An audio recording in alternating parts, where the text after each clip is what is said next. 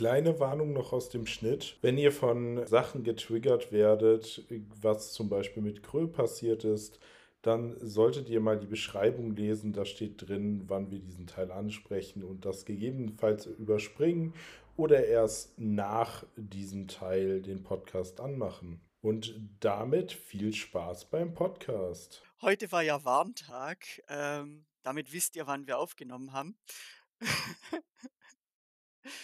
ja. Ja, ich habe da eine lustige Story zu erzählen. Ja, hau mal raus. Und zwar, das, das schreit halt einfach Autismus pur. Gut, ich habe mittlerweile die, die Diagnose, deswegen ist das nicht mehr ganz so lustig.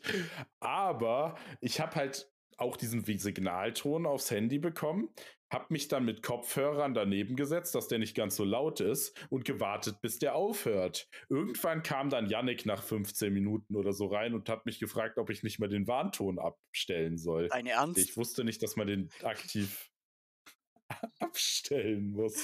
Oh Mann. Ich habe gewartet, dass der von alleine aufhört. Ich saß im Büro und dachte mir so, Leute, ihr wisst doch, dass heute Warntag ist. Wir haben eine Rundmail dazu geschrieben über den Presseverteiler. Außerdem kriegst du es irgendwie auf jedem Kanal über Nachrichten und sonst was. So, warum liegen hier irgendwie zehn Handys in irgendwelchen Büros und klingeln eine halbe Stunde lang? Ich dachte mir echt so, ich muss da jetzt rumgehen und die ausschalten, weil es so nervt. Ich finde, man sollte mehr darüber informieren, dass man das aktiv beenden kann. Ja, wobei ein X auf dem Display, glaube ich, das relativ eindeutig erklärt. Also ich hatte keinen X, ich hatte nur oben diese so eine Benachrichtigung, die ich zur Seite swipen musste. Oh, oh, ich mag Pure Android. Also ich habe einen Google Pixel und ich bin sehr begeistert. Aber ich war auch dabei Pokémon Go am Spielen. Kann sein, dass das das irgendwie unterdrückt hat. Höchstwahrscheinlich, ja. Aber grundsätzlich, ähm, es gibt unterschiedliche Meldungen bei unterschiedlichen Handys damit herzlich willkommen in unserem Podcast zu Folge Nummer 2. Mein Name ist Katharina und ich sitze hier mit. Ja, Torben ist auch da. sehr cool. Ich bin sehr begeistert von meinem Pure Android und einem Google Pixel, weil da halt vieles sehr viel klarer ist als bei vielen anderen Geräten, was ich sehr, sehr liebe. Aber ja, das soll heute nicht das Thema sein. Ähm, wir wollten reden über marginalisierte Gruppen. Was sind denn marginalisierte Gruppen? Warte, ich muss das jetzt beantworten. Ich habe das doch gar nicht vorbereitet. Wenn du möchtest. Na, das ist ja nicht schwer. Okay, ich möchte vorher etwas anderes ansprechen. Und zwar, ich war gerade voll davon überrascht, dass wir einen Plan gemacht hatten. Und erst als du es erwähnt hast, jetzt live im Podcast, ist mir der Plan wieder eingefallen, dass der existiert. Und habe ihn jetzt gerade mal aufgerufen. mein Gott. Ja, ich habe tatsächlich ähm, mir das so aufgeschrieben und dachte, ich steige da jetzt einfach ein und überrasche dich so ein bisschen mit der Frage, weil ich mir schon dachte, dass du es wieder vergessen hast. Auf der anderen Seite ist es halt auch witzig, dass wir das jetzt einfach laufen lassen und drin lassen, weil ich glaube, da können so viele Menschen relaten. Ja, marginalisierte Gruppen. Ja, im Endeffekt sind ja, steckt ja in dem Wort schon drin, dass das Gruppen sind, die nicht der Mehrheit entsprechen, beziehungsweise zusätzlich noch unterdrückt werden von der Mehrheit. Wie auch immer man diese Mehrheit definieren möchte. Das muss jetzt nicht unbedingt weltbevölkerungstechnisch die Mehrheit sein. Das kann auch regional beschränkt sein. Also ich denke, jedem ist klar, dass es mehr asiatische Mitmenschen gibt auf dieser Welt.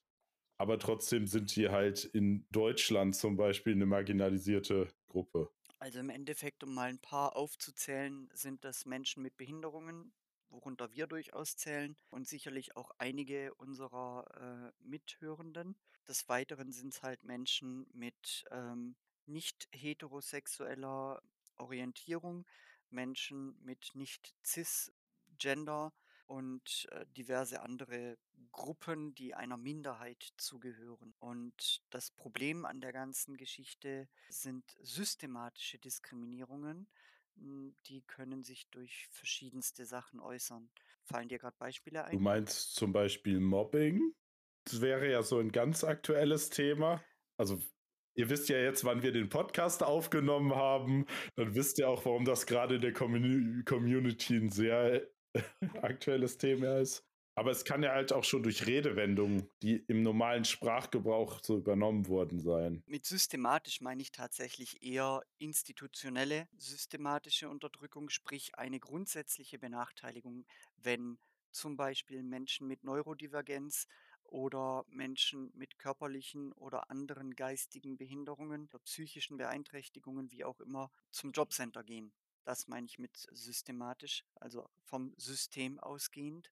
Dazu zählen eben dann, du wirst grundsätzlich in eine Gruppe schwer vermittelbarer Menschen gesteckt oder dir wird angeraten, irgendwie in eine, eine Werkstatt zum Arbeiten zu gehen und nicht auf den ersten Arbeitsmarkt oder der- so. So Sachen meine ich damit. Ich wollte was sagen. Die Cat hat das gesehen. Ich habe mich gerade gemeldet, damit ich Cat nicht im Redefluss unterbreche. Und ich habe natürlich in diesen fünf bis zehn Sekunden einfach vergessen, was ich sagen wollte, wenn wir jetzt schon wieder beim Thema Neurodivergenz sind. Es fällt mir garantiert gleich ein. Oh no. Ähm, ich wollte irgendwas dazu sagen. Ach so, ja, genau. Die Anträge beziehungsweise müssen ja auch ausgefüllt werden. Und die sind ja vielleicht nicht für alle Menschen, gerade wenn man Probleme mit so Sachen hat, so leicht zugänglich. Das Problem ist, um Unterstützung für diese Anträge zu erhalten, wenn man die nicht von Verwandten, Freunden oder Bekannten bekommt, ist ein Antrag auszufüllen und den zu stellen. Das ist ja auch schon etwas, was eigentlich irrsinnig ist, wenn man sich das mal so vorstellt. Ein Antrag für einen Antrag für einen Antrag. Ja, oder so Sachen wie, warum wir jetzt zehn Minuten später als gedacht anfangen, weil du noch jemandem helfen musstest, etwas einzurichten und dieser Mensch das Capture, also dieses Ich bin ein Mensch, Nachweisgedöns nicht so verstanden hat, was mir auch schon passiert ist, wie es gedacht war, weil die Dinger einfach nicht zwingend niedrigschwellig sind und nicht für jeden und im, alle immer gleich verständlich. Ja, und das Lustige ist ja, wir wissen ja schon seit Jahren, dass diese Captures von Google relativ gut funktionieren, wo du einfach nur ein Kästchen anklicken musst. Und das würde ich schon, also Ja. wo du wirklich nur den Haken setzen musst mit Ich bin ein Mensch, den finde ich schon sehr niedrigschwellig. Also das ist vielleicht nicht die niedrigste Stufe, aber schon nicht gerade schwierig im Gegensatz zu erkenne alle Zebrastreifen und sind dann ist da nebenbei noch irgendwelche anderen Malereien. Ja, oder dieses Puzzleteil, was du dann unten mit einem Balken, nicht das Puzzleteil direkt, sondern unten mit einem Balken schieben musst und dann musst du es aber auch exakt treffen. Du hast keinen Spielraum von irgendwie ein, zwei Millimeter rechts oder links, sondern es muss ganz genau da reinpassen. Wenn du leicht verrutscht oder irgendwas, musst du es nochmal machen. Und das ist halt, wenn du einen Tremor hast oder irgendwelche anderen Einschränkungen motorischer Natur, ist das halt eine richtige Herausforderung, so ein Ding auszufüllen. Ja, auf jeden Fall. Also ich habe ja Gott sei Dank keine Probleme damit. Aber ich glaube, da sind wir auch schon bei dem Punkt, dass man gerade bei Autismus viel mit Intelligenz, sage ich mal, kompensieren kann, was aber halt andere Menschen gar nicht müssen. Und ich glaube, da ist der springende Punkt.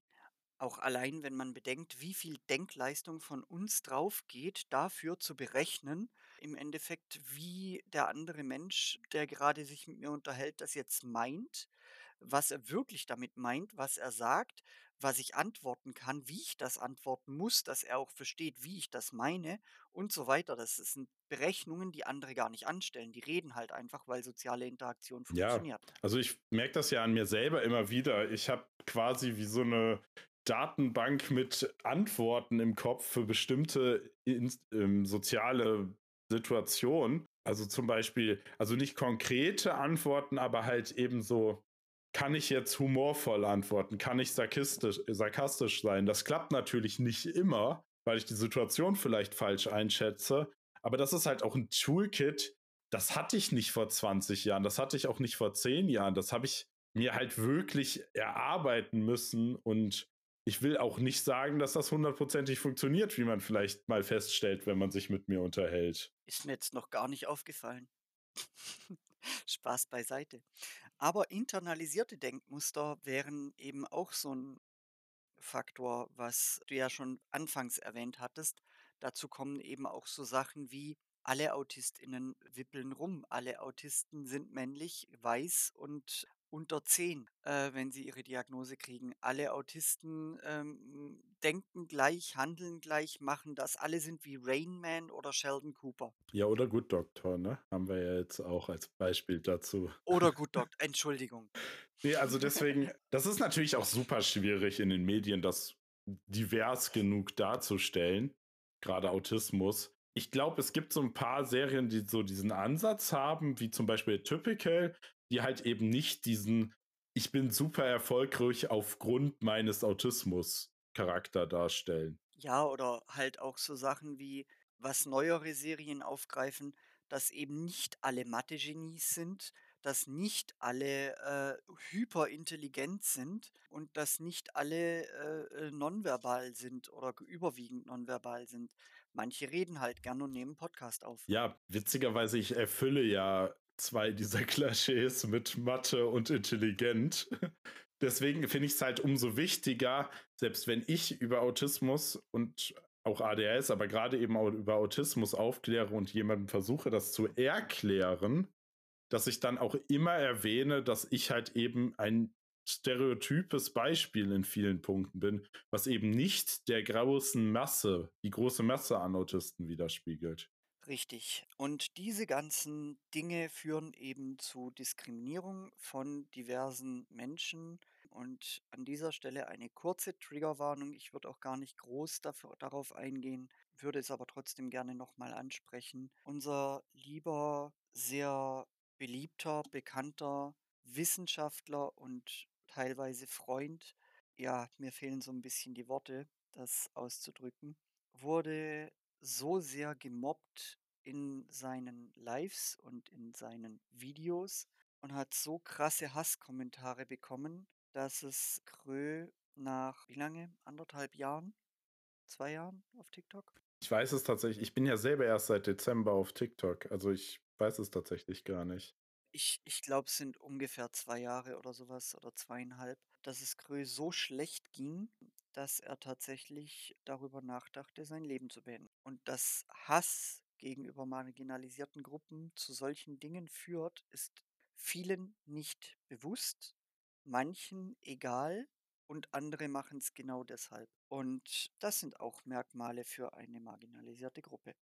War nicht sehr schön, und hoffentlich geht's Krö bald wieder gut und vielleicht, hoffentlich kommt irgendwann auch wieder dazu, dass Krö selbst Videos posten kann und aufnehmen kann. Würde mich auf jeden Fall freuen und es ist eine enorme Bereicherung von diesem riesen Wissensschatz und diesem absolut man kann es nicht anders sagen, genialen Mensch auf dem Gebiet, auf dem er einfach forscht, zu profitieren und Wissen abschöpfen zu können, sozusagen von ihm zu lernen. Darum, ja, wollten wir das Thema einfach mal aufgreifen und dazu ein bisschen was sagen, weil wir das als sehr wichtig erachten. Ja, auf jeden Fall. Das ist ein. Ich habe ja auch, also ich glaube nicht, dass ich ohne diesen Vorfall meine letzten Videos so in der Form veröffentlicht hätte. Also das war auch für mich quasi nochmal ein Weckruf, dass man halt drüber sprechen muss und sollte und das nicht totschweigen soll. Wenn man, also auch wenn man nur Gedanken in der Richtung gehabt hatte. Also bei mir hat es ja nie zu Taten quasi geführt. Aber halt allein die Gedanken sind halt schon nicht normal eigentlich. Also das sollte halt eigentlich nicht so vorkommen. Also ich rede jetzt auch nicht von einmal, ne? Das war jetzt schon. Aber da sind wir, da sind wir bei, bei einem anderen Thema, was uns auch sehr verbindet, nämlich Infodumping. Das passiert halt sehr, sehr häufig, dass man dann so drin ist und nochmal, ah, da ist noch eine Info und ah, das wollte ich auch noch kurz sagen und hm, dazu fällt mir auch noch kurz eine Kleinigkeit ein. Und so kommt es eine zum anderen. Ja, wie geht's dir so mit Infodumping? Wie ist das bei dir so? Ja, also ich finde es faszinierend, dass manche Leute das irgendwie steuern können. Also quasi jetzt mit dem Infodumping anfangen können und dann aufhören.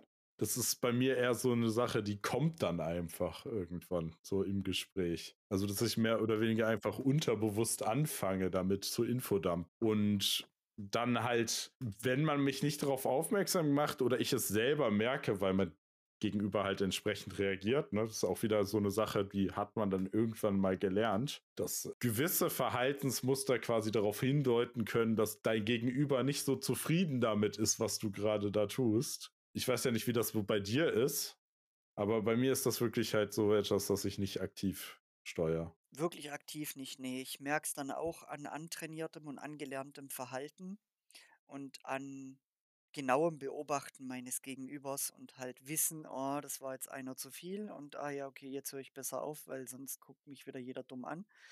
Oder ich bin wieder die Besserwisserin oder so, krieg irgendwelche anderen Kommentare. Und ja, ich merke das nicht beim Start und auch nicht beim Ende.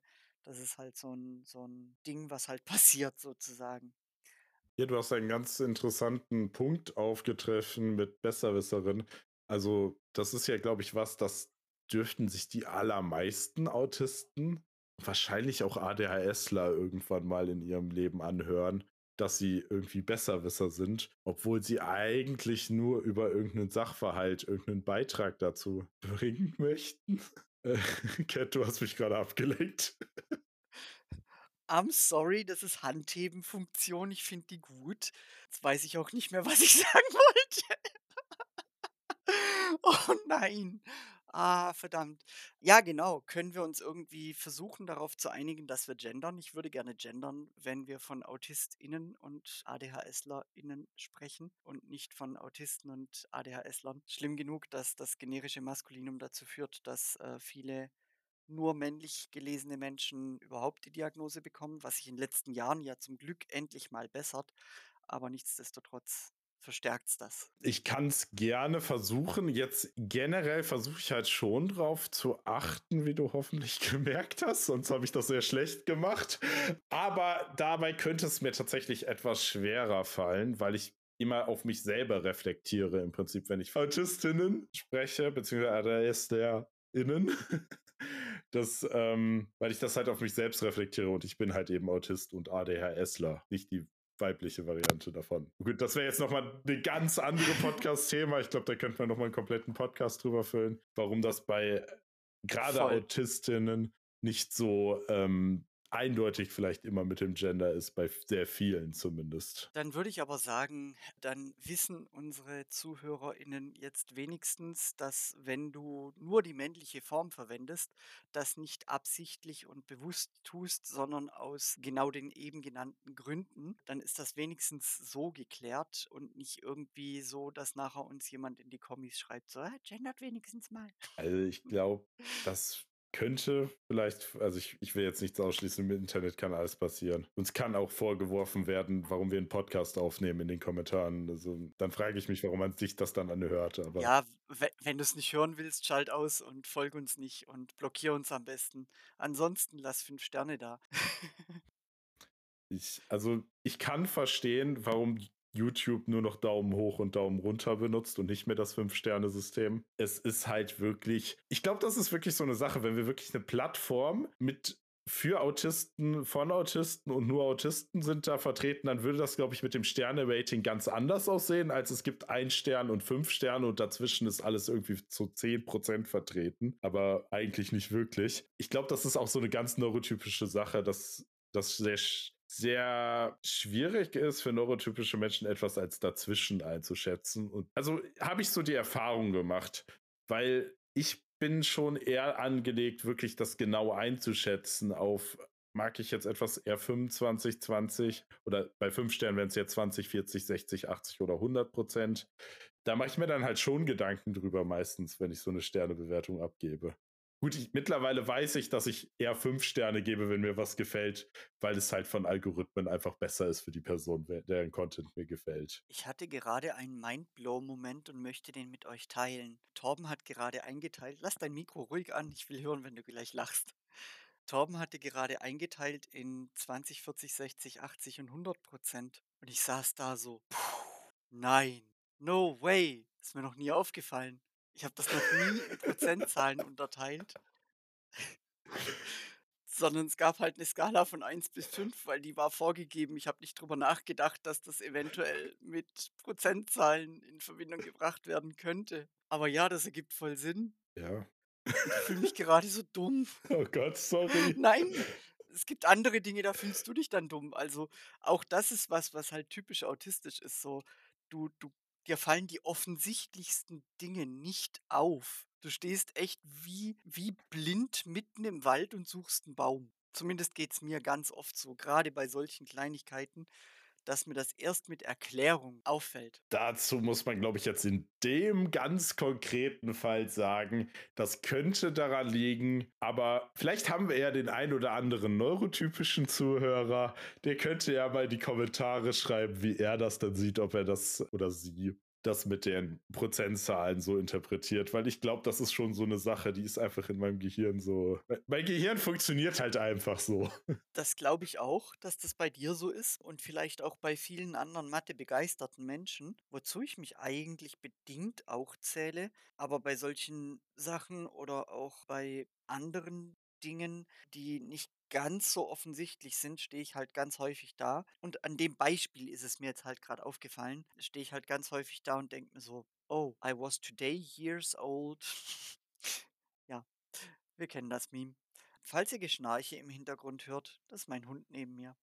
Tja, ausruhen will gelernt sein. Voll. Ja, aber das ist ja auch so ein so 'n Ding, ne? Ich habe, glaube ich, noch nie jemanden getroffen, der sagt, er oder sie sei Autist oder ADHSlerin und hat einen normalen Schlaf. Also, kann entweder zu viel oder einfach quasi nicht vorhanden. Was ist Schlaf? Oder so unregelmäßig, dass es halt also, ich vermute ja bei bei Yannick ganz stark ADHS und Yannick kann immer und überall einfach schlafen, wo ich dann sage, das ist auch nicht so ganz normal, glaube ich.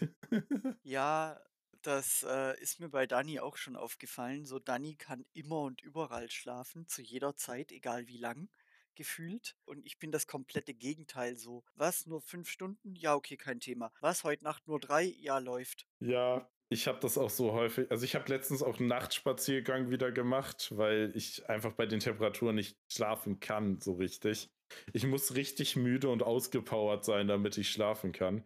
Und halt um sie halb, halb sieben hat der Wecker von Yannick Boah. geklingelt. Weil Yannick sagte, ja, ich stehe heute mal extra früh. Ja, ich war bis halb vier unterwegs. Ja, gut, drei Stunden. Habe ich dann so in Kauf genommen, hatte dann meine Magenspiegelung am Dienstag war es, glaube ich. Und dann habe ich, dann, dann habe ich halt noch die Stunde Schlaf mit der Narkose mitgenommen, falls man das als Schlaf zählen kann. Ich wollte gerade sagen, eine Narkose ist ja auch irgendwie Schlaf. Nicht wirklich, aber in dem Fall nutzt man es dann halt als zusätzlichen Schlaf oder so, keine Ahnung. Aber ja, ich kann sehr wenig schlafen, ich kann auch mal 8 oder 10 Stunden schlafen, aber so einen wirklichen Schlafrhythmus kann ich mir auch nicht auf Dauer angewöhnen. Das ging in der Psychiatrie irgendwie, dass ich da eine Zeit lang einigermaßen Rhythmus hatte, aber sobald ich am Wochenende zu Hause war, war der halt voll am Arsch. Ja, ähm, Schlafrhythmus ist tatsächlich bei mir so viel besser geworden, seitdem ich mit Yannick zusammen wohne. Beziehungsweise, wenn wir zusammen im selben Bett schlafen, als wenn ich alleine für mich hinschlafen muss. Weiß nicht, ob es dir da ähnlich geht. Na ja, vielleicht powert dich das vor dem Ins-Bett-gehen-Programm so aus, dass du dann müde genug zum Schlafen bist. Also tatsächlich Ich sag mal, es, es kommt zwar nicht häufig vor, aber auch ohne funktioniert das. Das waren zu viele Infos. Ähm, nein, alles gut. Ja, wir sind ja Gott sei Dank nicht auf TikTok. Ich denke, das können wir drin lassen. Wir können auch noch viel expliziter werden, aber ich glaube, das will ich nicht. Ich glaube, ich auch nicht. Wir bleiben einfach mal dabei. Zumindest nicht, wenn wir nicht explizit dieses Thema oder ein Thema, was eher für Ohren über 18 Jahre bestimmt ist. Ja. Ähm, mir geht's tatsächlich relativ ähnlich. Seit ich mit Dani zusammen bin, gehe ich regelmäßiger mit ihr ins Bett und stehe dann auch regelmäßiger mit ihr auf, aber manchmal halt trotzdem nicht. Ich hatte frei, Dani musste arbeiten und ich bin halt bis nachts um 4 wach gewesen und sie ist dann um 4 aufgestanden, weil sie halt irgendein Rennen in sonst wo in Japan, glaube ich, war das, musste sie halt, äh, äh, angucken und Bericht dazu verfassen. Und das sollte man halt live gucken und nicht irgendwie 4 Stunden später, weil dann bringt's halt nichts mehr. Und ja, das passiert auch relativ regelmäßig. Also, aber ja, es ist auf jeden Fall regelmäßiger, als es davor war. Ja, also gut, ich will jetzt auch nicht sagen, dass der Schlaf immer on point ist. Ne? Ich denke mal, das mit dem Nachtspaziergang hat schon eigentlich alles gesagt. Das ist halt wirklich eine Sache, wo ich sagen muss, ich brauche jetzt, also ich habe das jetzt mit Janik abgesprochen, zum nächsten Jahr werden wir uns auf jeden Fall eine Klimaanlage, so eine mobile, dass wir zumindest das Schlafzimmer und wenn es wirklich sehr warm ist, auch ich die im Wohnzimmer laufen lassen kann tagsüber, dass ich halt einfach nicht das Gefühl habe, ich will hier einfach nicht mehr sein. Also es ist schon mal vorgekommen früher, wo ich noch in der vierten Etage unterm Dach in meiner Studentenwohnung gewohnt habe, in meiner ersten, dass ich manchmal in dem Wach Waschkeller geschillt habe, weil es da schön kühl war und in meiner Wohnung halt irgendwie 35 Grad oder so. Fühle ich. Ja. Ja, das ist teilweise schon echt eklig im Moment und das ist halt auch so ein Punkt.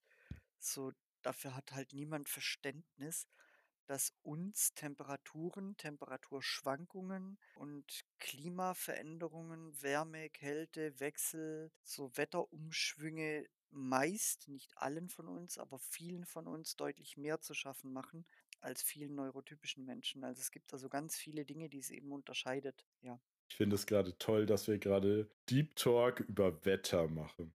ich finde dieses Paradox so toll, einfach nur. Oh ja, stimmt. Wobei es hat ja es hat ja einen gewissen Zusammenhang. Also, es ist ja nicht so, dass es, äh, Deep Talk über Wetter ist. Wir unterhalten uns ja nicht über über das Wetter bei dir und Wetter bei mir, sondern wir unterhalten uns tatsächlich über den Zusammenhang, äh, zu zu Autismus. Und die ist halt anders und noch mal komplexer, würde ich behaupten. Ja, das ist halt immer das Worauf ich ja hinaus wollte, war, dass Smalltalk uns ja häufig sehr schwierig fällt und wir auch gar nicht so wirklich was damit anfangen können. Ich sag mal jetzt eine Phrase in den Raum gestellt. Wie geht's? Hat schon bei mir zum ein oder anderen Überlegung geführt, mir zu denken, will ich das, will ich jetzt jedes Mal von dieser Person gefragt werden, wie geht es mir?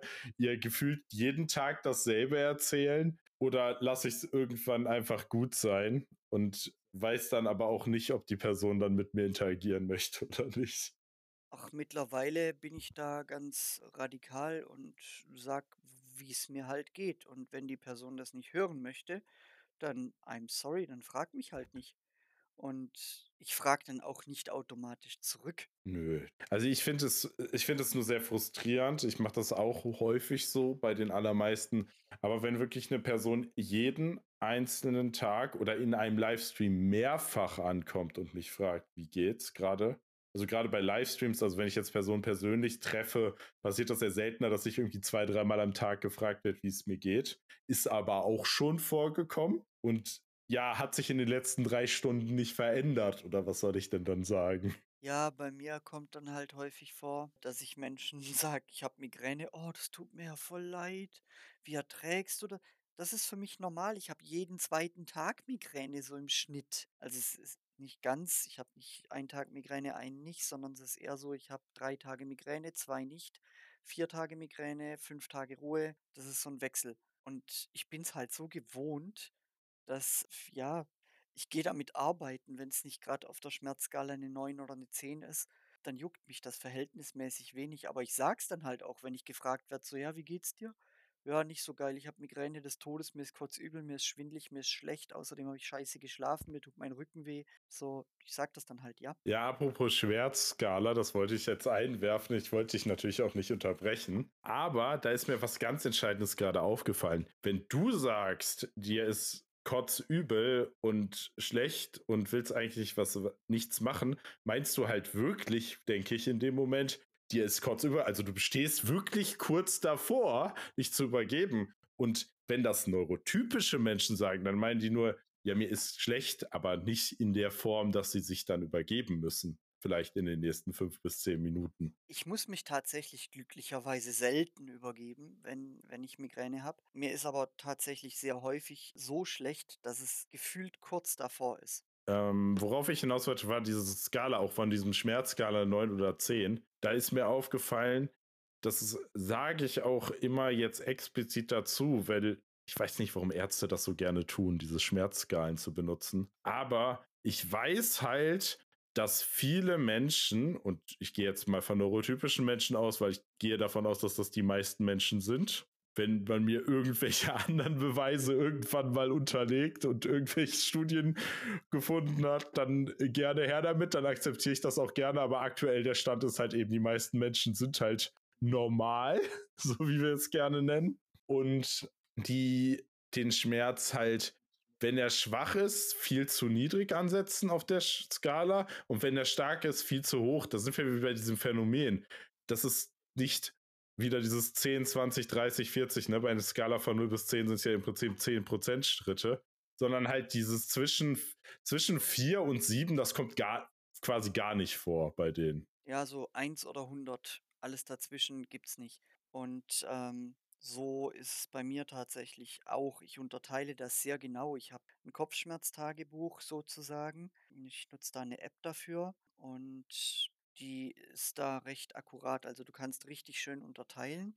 Moment, ich mache sie mal kurz auf, dann kann ich auch ein paar Sachen mehr dazu sagen. Also das Ding heißt Migräne Buddy, glaube ich, war es. Und, oder ja, ich schaue gleich nach, wie sie genau heißt. Und da ist halt, wie würden Sie die maximalen Schmerzen bei dieser Attacke beschreiben? Und dann ist eine Skala von 0 bis 10 und die ist sogar noch farblich markiert. Das heißt, ich habe unten eine grüne 0 und gehe dann langsam über zu Gelb, das ist bei 5, das wird dann zu Orange und geht dann über in Rot bei 10. So, und wenn ich dann die einzelnen Zahlen anklicke, dann habe ich bei 0 keine Schmerzen, bei 1 leichte Schmerzen, darunter eine Beschreibung, Schmerzen, aber keine eingeschränkte Aktivität. Bei 2 Schmerzen, aber keine leichte Schmerzen, aber keine eingeschränkte Aktivität. Ab 3 ist dann die nächste Stufe, also sind wir so in Blöcke 1, 2, 3, 4, 5, 6 und so weiter gefasst. Aber du kannst recht gut unterscheiden. Da können wir aber noch zu einem nächsten interessanten Punkt kommen. Gerade Menschen äh, mit Autismus haben das Problem, dass dieser Grundschmerz, irgendwelches Unwohlsein halt eigentlich immer vorhanden ist. Und wenn ich das jetzt von, wenn null keine Schmerzen ist, beziehungsweise kein Unwohlsein ist, es sind nicht direkt Schmerzen, was ich durch meine Haut zum Beispiel habe, dann würde ich sagen, bin ich mindestens bei einer 1 oder 2 permanent. Das geht nie weg. Weil, also auch jetzt, ich merke meine Haare auf der Haut. Ich merke, dass ich irgendeine Seife benutzt habe, die ich auf den Arm habe. Ja, ich habe Styropor angefasst. Das war, hat irgendeinen Staub in der Luft was sich auf meine Haut abgesetzt hat. Und allein deine Beschreibung führt schon dazu, dass ich fühle, was du gerade irgendwie äh, zum Thema Empathie, weil wir ja alle so empathielos sind. Äh, und ich habe das Gefühl, ich fühle, was du gerade beschreibst, weil ich das Gefühl kenne und auch schon mal hatte und damit relaten kann. Und mir geht es genauso. Ich spüre mein T-Shirt, wo genau an welchem Punkt auf meinem Körper mein T-Shirt anliegt.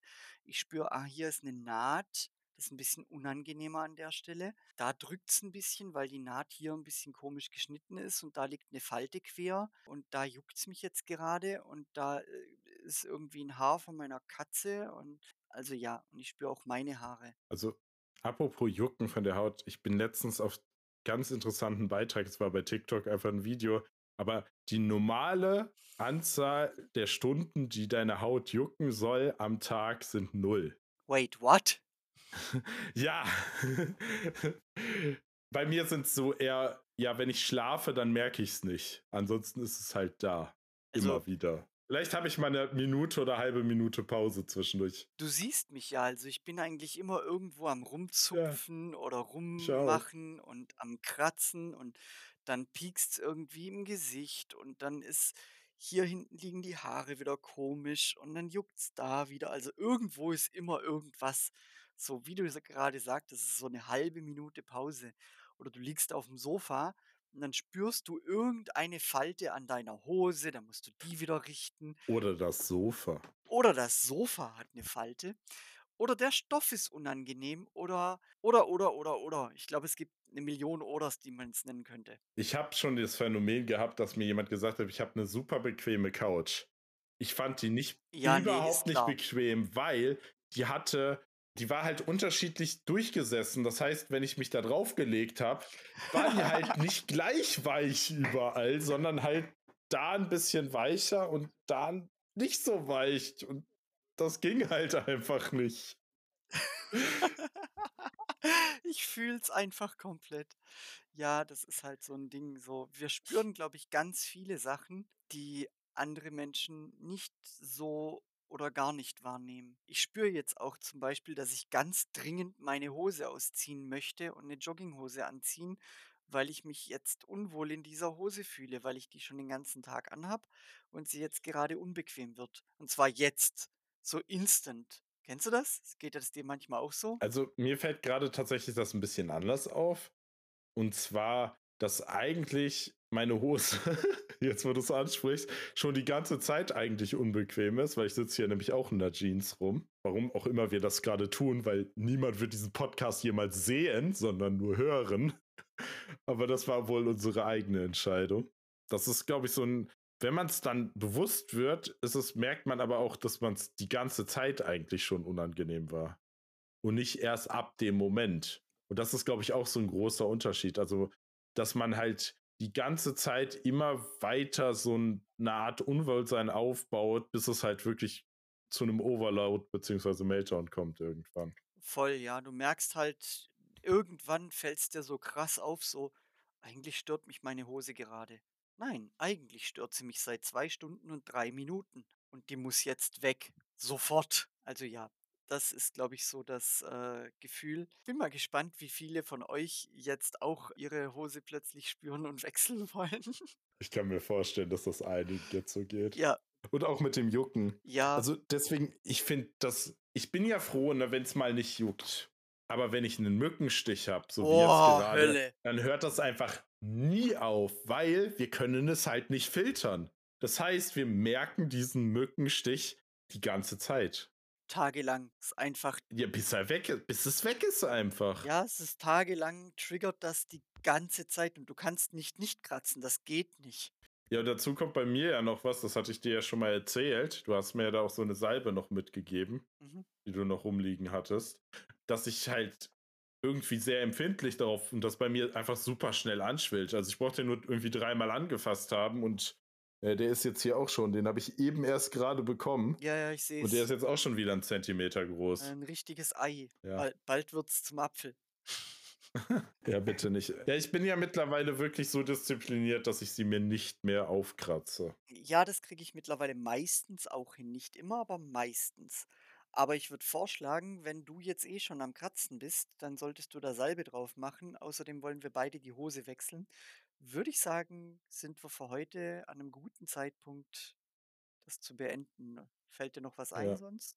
Nicht thematisch dazu, aber wir haben ja jetzt schon vielleicht, Zeit. äh sollen wir vielleicht noch kurz da drüber reden, dass wir vielleicht demnächst Gäste dazu nehmen, oder?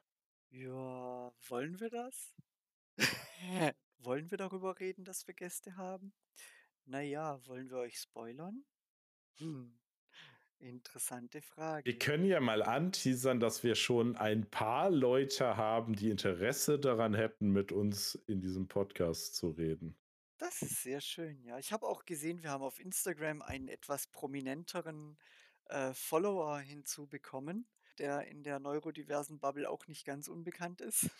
Da muss ich doch jetzt gleich mal nachschauen. Fängt mit G an, hört mit Erit auf. Ah, ja, okay. Also ja, mal schauen, wen wir so zu Gast haben werden. Ihr seht's dann immer erst dann, wenn die Folge erscheint, beziehungsweise kurz davor teasern wir es vielleicht irgendwie über TikTok oder so. Müssen wir mal schauen. Ihr dürft uns übrigens gerne auch, äh, auf Instagram folgen. Der Name ist überall gleich und wir freuen uns auf eure Inspirationen, Nachrichten, Themenvorschläge und Follows, auch auf unseren eigenen Kanälen natürlich. Ähm, und damit würde ich sagen, euch noch 'n schönen Morgen, Mittag, Abend, Nacht, wann auch immer ihr den Podcast hört. Bis zum nächsten Mal. Und, hm, spült noch schnell das Geschirr zu Ende. Ich weiß, ihr alle habt dreckiges Geschirr in der Spüle liegen. Tschau. Tschau.